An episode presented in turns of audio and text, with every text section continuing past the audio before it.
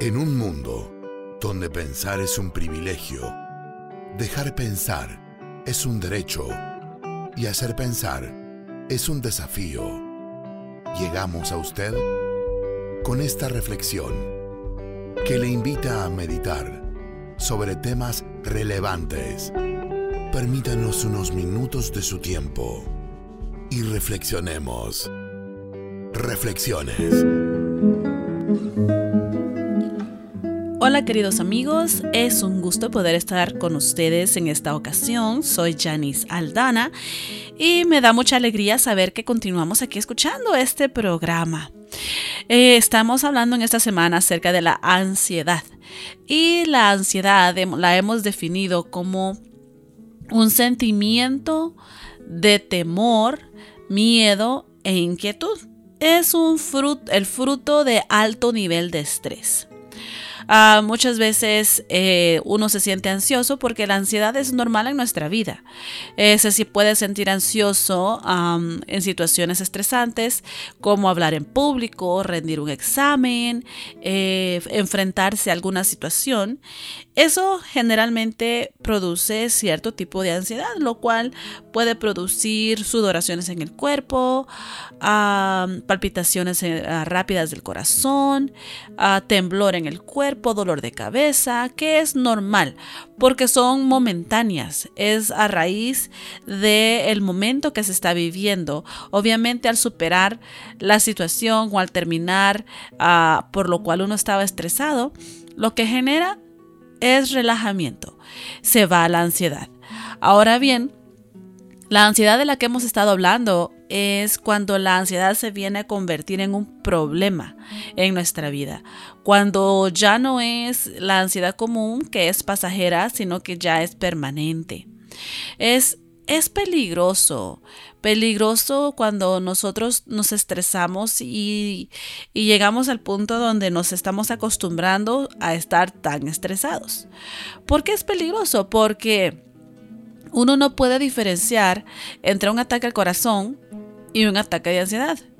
Y cuando uno se siente con un ataque de ansiedad, uno está experimentando un ataque de ansiedad, es, es muy incómodo, es feo, se siente uno muy mal, lo cual ah, no le permite a uno funcionar adecuadamente. Lo limita. Cuando uno no tiene control de la ansiedad, a uno lo limita. Porque tristemente hemos permitido que nuestras emociones tomen control de nosotros y no nosotros tomar control de ellas. Hemos, nos hemos convertido en personas totalmente emocionales y no personas lógicas. Aunque alegamos decir, no es que yo soy alguien, una persona pensante. Soy, este, yo solamente me baso en la lógica. Cuando realmente no es así. Cuando uno, cuando ocurre algo, a veces cuando sentimos ya estamos molestos. Ah, cuando sentimos ya estamos tristes ah, y cuando sentimos ya nos sentimos ansiosos y estresados. Ahora bien, ¿cómo uno puede controlar o cómo uno puede darse cuenta que nuestras emociones nos están controlando? Desde el momento que uno dice en su vocabulario es que cuando sentí ya me había enojado es que cuando sentí, tal cosa había pasado.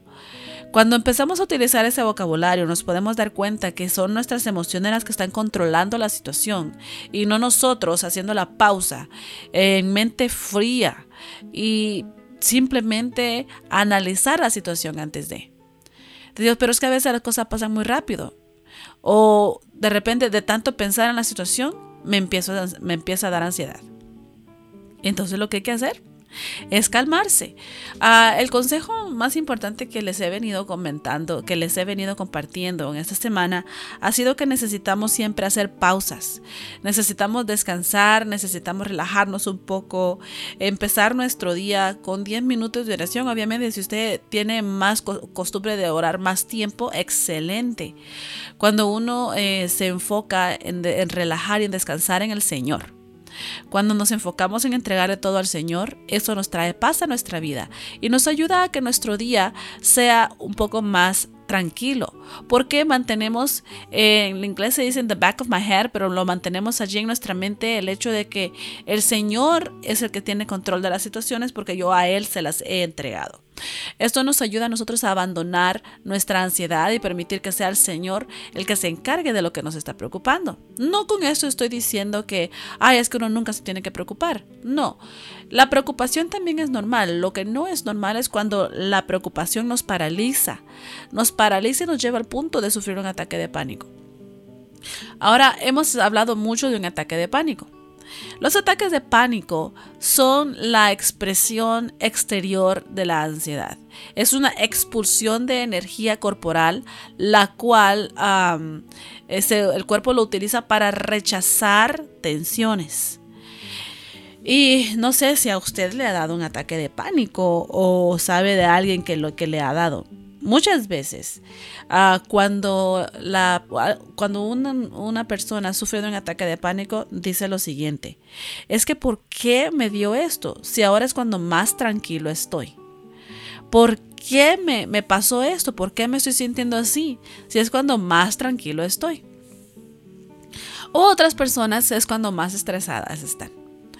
Pero cuando más tranquilo está, muchas veces el cuerpo al fin suelta saca, externaliza las, el, estrés que, está, que ha experimentado por largo tiempo. Porque al fin su cuerpo, por fin, su cuerpo está relajado y el cuerpo permite que el estrés que ha tenido acumulado se exprese a su máxima expresión en un ataque de pánico. Así es como funciona. Haga de cuenta que nuestro cuerpo, nuestro, nuestro frasco de emociones se va llenando, se va llenando, se va llenando, pero se va llenando de ansiedad, ansiedad, ansiedad, ansiedad, y lo va acumulando con eventos estresantes, ah, lo cual llega al punto de ya no más. Llega hasta arriba el frasco, se derrama el frasco y cuando se derrama es cuando sufrimos un ataque de pánico. Y cuando estamos con personas que no saben cómo lidiar con esta situación, a veces, tristemente, se empeora la situación porque cuando uno tiene, está sufriendo un ataque de pánico, no nos tenemos que alarmar todo lo que estamos alrededor de esa persona.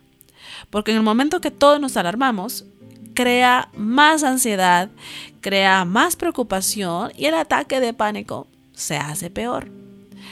Así que tenemos que, aprender a, relajar y hablarle a la persona que lo está sufriendo de una manera tranquila y relajada. Decir, ok, aprender, respira profundo, tranquilízate, date cuenta que no te está pasando nada, distraer a la persona y no, rodear a la, a la persona con, con no rodearla de muchas personas y, y, sofocar la situación y empezar a echarle aire porque es que necesita aire y todos entrar en pánico allí porque eso lo que hace es que afecta más. Necesitamos aprender a lidiar con la situación nosotros, pero también nuestros seres queridos, para poder ayudar a las personas que están cerca de nosotros. Eso es muy necesario. Y les venía comentando de algunos síntomas que ah, es los síntomas de la ansiedad. Y los síntomas de la ansiedad que he mencionado ya en los programas anteriores han sido, número uno, preocupación excesiva, sentimientos de agitación, intranquilidad o inquietud, fatiga, dificultad para concentrarse e irritabilidad. O también mencionaba, lo olvidaba, ah, tensión muscular. Hoy estaremos hablando de dos síntomas más. Número uno será la dificultad para conciliar el sueño o permanecer dormido. Este punto lo vamos a hablar después de unos segundos.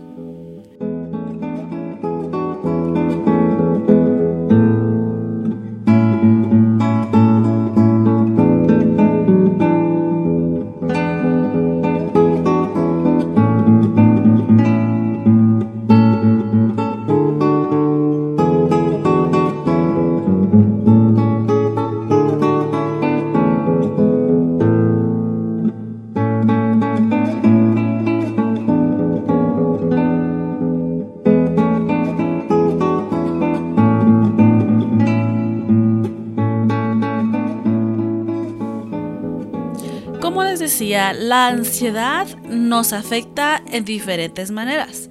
Y uno de los síntomas que, siempre, que es muy común, es la dificultad para conciliar el sueño o para mantenerse dormidos. Cuando, cuando estamos muy estresados o muy ansiosos y tenemos alguna situación que nos, que nos inquieta, que nos afecta, que nos está preocupando tanto, esto nos puede a provocar insomnio. Nos puede provocar eh, tener un sueño bastante, bastante delicado porque nos despertamos por cualquier razón o sin ninguna razón. Ah, y, y quiera o no, cuando uno tiene dificultad en conciliar el sueño, esto genera más ansiedad y molestia. Cuando uno no puede dormir las horas necesarias, esto a uno lo pone de mal humor. Ahora, cuando uno despierta muchas veces en la noche, lo que provoca también es cansancio. Es mucho cansancio, uno puede estar de mal humor porque su cuerpo no ha descansado lo suficiente. Nuestro cuerpo necesita descansar 8 horas para poder recuperarse de cualquier detalle muscular, de cualquier cansancio físico o también cansancio mental. Y a veces decimos, ay, es que mi mente necesita descanso. Nuestro cansancio mental se da a raíz del estrés y la ansiedad.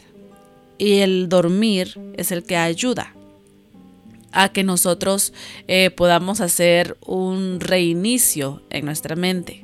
Y cuando no dormimos las ocho horas, porque estamos muy ansiosos, estamos con mucho estrés, eh, esto obviamente genera aún más estrés y aún poco más de ansiedad. Porque necesitamos descansar, necesitamos darle a nuestro cuerpo lo que necesita, que es el descanso. Siempre les he dicho, hay que hacer pausas, hay que descansar. Y parte de ese descanso es el poder dormir adecuadamente. Dormirse temprano y levantarse temprano, ah, pero dormir sus ocho horas. Muchas veces por el trabajo ah, no se puede dormir las ocho horas. Es entendible. Pero por lo menos las horas, las pocas horas que se pueda dormir, que sean un sueño reparador. Eso es lo que todos deseamos. Obviamente, conforme uno, dependiendo la edad que uno tenga, cuando uno este, pasa de los 60 años, la, rutina del sueño cambia. Cambia y, esto es parte de lo normal, porque a partir de los 60 años uno duerme menos durante la noche, pero durante el día tiende a dormir ah, por algunos momentos, tiende a tener ciertas siestas. Y esto es parte de la normalidad porque obviamente conforme uno va ah, creciendo, uno va cumpliendo más años, nuestro cuerpo va cambiando, las necesidades de nuestro cuerpo van cambiando. Y decimos, pero ¿qué no los ancianos también necesitan eh, dormir ocho horas? Claro. Claro que lo necesitan, pero tristemente, ah, y digo tristemente porque eh, algunos hasta se frustran por no poder dormir como dormían antes y se les va el sueño, de repente despiertan dos horas después de haberse dormido y simplemente el sueño ya no está. Se dice que por lo general el promedio de las horas que duermen las personas mayores de 60 años son 5 horas. Eso es cuando duermen bien. 5 horas. Y esto es el, equivalente a las 8 horas de todas los demás. Pero se necesita dormir, se necesita descansar. Y cuando tenemos dificultad, dificultad para conciliar el sueño, es recomendable tomarse algún té, un té calientito que le pueda relajar y pueda dormir. Antes de dormir, obviamente, también descanse en el Señor. Entrégale sus preocupaciones al Señor. escuche la palabra de Dios, algo que le traiga paz a su alma, lo cual le ayuda a descansar, a conciliar el sueño. Esa es una recomendación. Obviamente no utilice la Biblia solo para quedarse dormido. No, la Biblia se utiliza para edificación, para que el Señor nos hable a nosotros, qué es lo que la palabra del Señor nos dice. Pero sí, cuando escuchamos la palabra del Señor nos trae paz a nuestra alma. Nos trae tranquilidad, nos trae confianza en que Dios está allí. Esto obviamente trae ayuda a que cuando dormamos no vamos a tener pesadillas y soñar que no sé, que hay algún terremoto, que alguna, algunas veces tenemos unas, unas pesadillas que decimos yo no sé ni por qué soñé eso, si ni vi nada en la televisión, ni estaba hablando de nada antes de dormir. Pero cuando nosotros ocupamos nuestra mente en detalles positivos como la palabra de Dios, en la confianza en el Señor, esto nos ayuda a descansar. A descansar literalmente, descansar en Él. Y les decía, para cuando tenemos esa dificultad de, de dormir, un té relajante antes de dormir, escuchar la palabra del Señor, orarle al Señor antes de, llegar a la cama.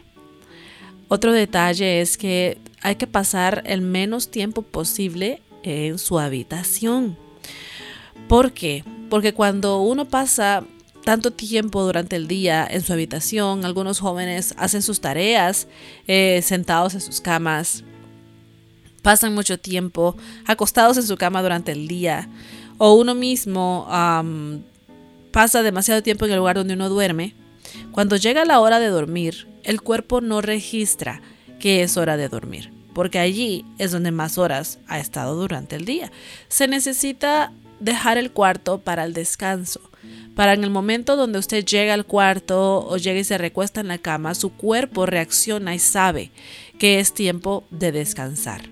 Esa es una técnica que se puede utilizar para que se puede empezar a, implementar para que cuando usted pueda llegar, su cuerpo automáticamente ya dice es hora de descansar. Esto es como cuando el sol empieza, cuando empieza a bajar, empieza a oscurecer. El cuerpo automáticamente eh, desarrolla melatonina en su cerebro, lo cual produce sueño y uno empieza a bostezar uno empieza a bostezar a partir de las 7, 8 de la noche, a lo cual su cuerpo está, se está preparando para conciliar el sueño. Y cuando uno ha tenido dificultad para dormir, hay que aprovechar esos momentos donde empieza su cuerpo a sentirse cansado, a relajarse. Es tiempo de irse a la cama y descansar. ¿Por qué? Porque muchas veces ignoramos lo que nuestro cuerpo nos está diciendo.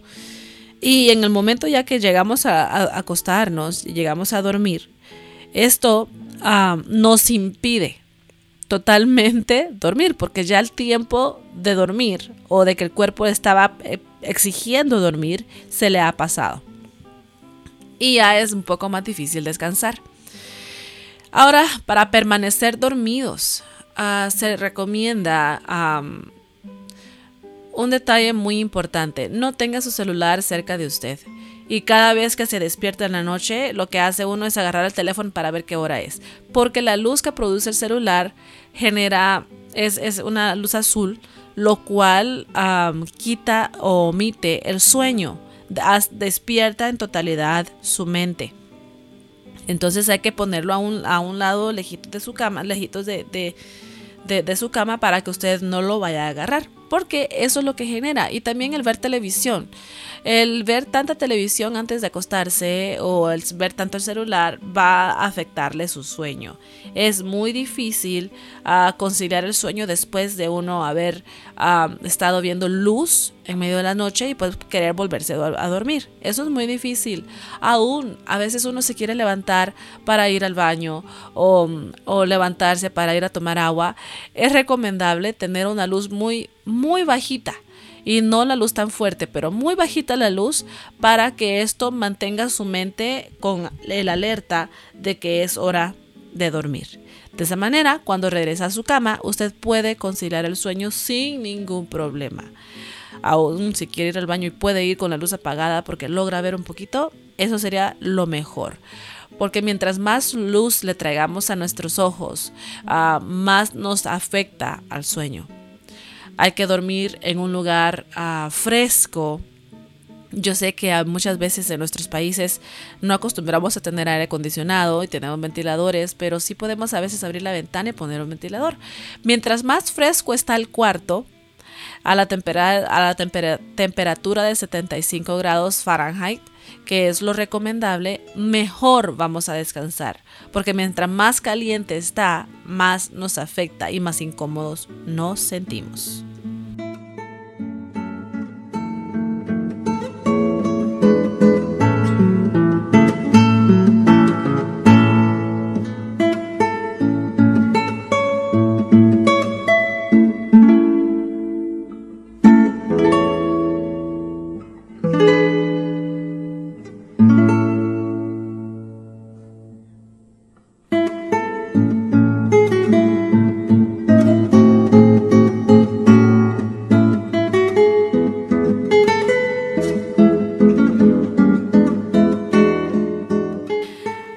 Dormir es importante, es muy necesario para poder uno ah, atacar el nivel de ansiedad que uno está manejando.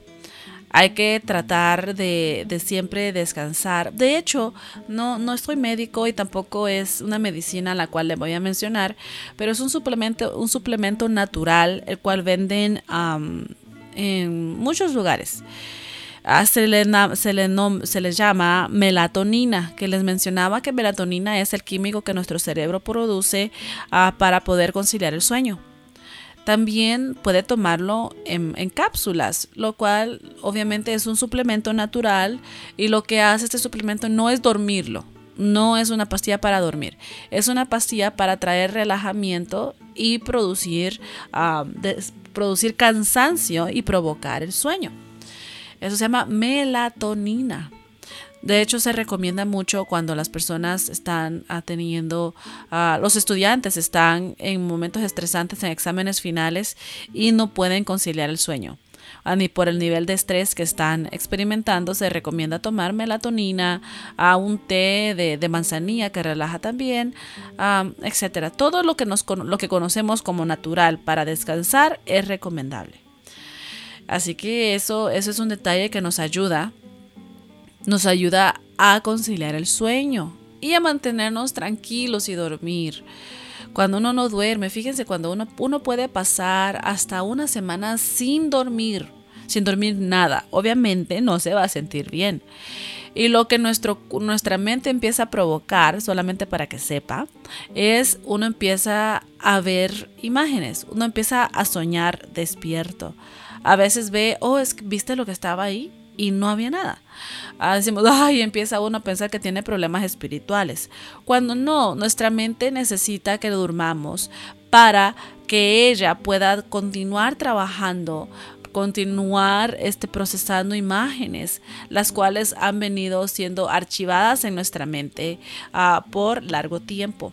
Cuando nosotros, y esos son los sueños, las imágenes que vemos cuando dormimos, cuando nosotros no dormimos el tiempo necesario, empezamos a, a empezamos a ver imágenes fuera, fuera de, lugar, eh, empezamos a, ahí sí, soñar despiertos, empezamos a, a, ver siluetas, empezamos a ver cosas o aún nuestro cuerpo se pone tembloroso, lo cual empezamos a alucinar es la palabra que estaba buscando.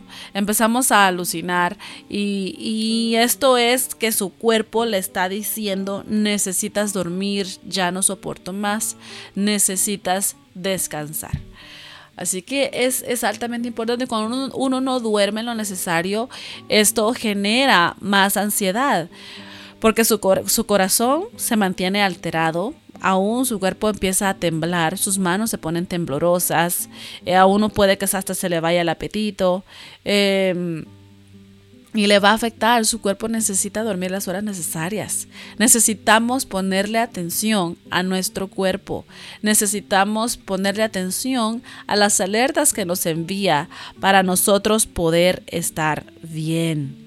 Eso es el, punto que muchas veces nos ha, nos ha afectado. Nos afecta el hecho que, que no escuchamos a nuestro cuerpo. No, es que hay que darle hasta que el cuerpo aguante. Y el cuerpo muchas veces no aguanta, no soporta tanto, tanto tiempo sin, sin descansar, tanto tiempo con altos niveles de ansiedad. Necesitamos ponerle atención, escuchar lo que nuestro cuerpo nos está diciendo para de esa manera darle lo necesario y funcionar de la mejor manera. Esto nos ayuda a tener, fíjense, a mantenernos cuando estamos despiertos, obviamente, a mantenernos alegres, a mantenernos relajados, a tener mejor relación con nuestra familia y nuestras amistades, nos ayuda a que podamos tener una mejor actitud en la vida y, a veces el sueño puede dar todo eso y la ansiedad puede provocar tantas cosas. Es así. La ansiedad cuando nosotros permitimos que sea ella la que nos controle, nos afecta a tal punto donde nos paraliza. Y cuando nos paraliza no me estoy refiriendo a que usted no se puede mover, pero sí, de alguna manera, es cuando usted ya no puede o ya, ya no, puede, no puede actuar con naturalidad en la vida. Ya no puede relacionarse con sus amistades como lo hacía antes ¿Por qué? Porque se siente ansioso, anda muy irritado, se siente muy cansado, como no ha dormido nada, le ha afectado. Em, todos esos detalles nos, nos afectan en gran manera y necesitamos escuchar las alertas poner atención a las alertas de nuestro cuerpo y a veces decimos, ay, pero es que si me acuesto a dormir no voy a lograr terminar tal cosa. Cuando los detalles pueden esperar al día de mañana, es mejor hacerle caso a su cuerpo e irse a descansar. Eso es muy importante. Bueno, esperamos que, el tema de la ansiedad, para recordar eh, la definición de la ansiedad, es ah, un sentimiento de miedo, temor e inquietud que nos afecta con, por altos niveles de preocupación. Y les he estado diciendo, la ansiedad en nuestro cuerpo es absolutamente normal. La ansiedad lo que genera, o por lo, para lo que nos sirve la ansiedad, es para dejarnos saber que estamos en peligro. Por ejemplo, si usted se encuentra en un lugar y se encuentra con una serpiente, obviamente la ansiedad inmediatamente acciona. Lo que produce la ansiedad es que dilata sus pupilas y oxigena sus músculos para salir corriendo. Es, es una, una herramienta de supervivencia. Eso es lo que la ansiedad es. Eh, para decirle, para provocarle alteración nerviosa, lo que, lo que ayuda es decir, aquí hay algo, estamos en alerta y necesitamos correr. Eso, para eso es que fue creada la ansiedad en nuestro cuerpo. Y gracias a Dios porque Él nos ha formado a nosotros de una manera perfecta. Lo que ha sucedido es que nosotros no hemos sabido cuidar de nuestro cuerpo y ponerle atención a las alertas que nos está enviando. Necesitamos regresar a ese punto y decir, ¿por qué me siento de la manera que lo estoy sintiendo? ¿Por qué me siento de esta manera? ¿Qué me ha afectado?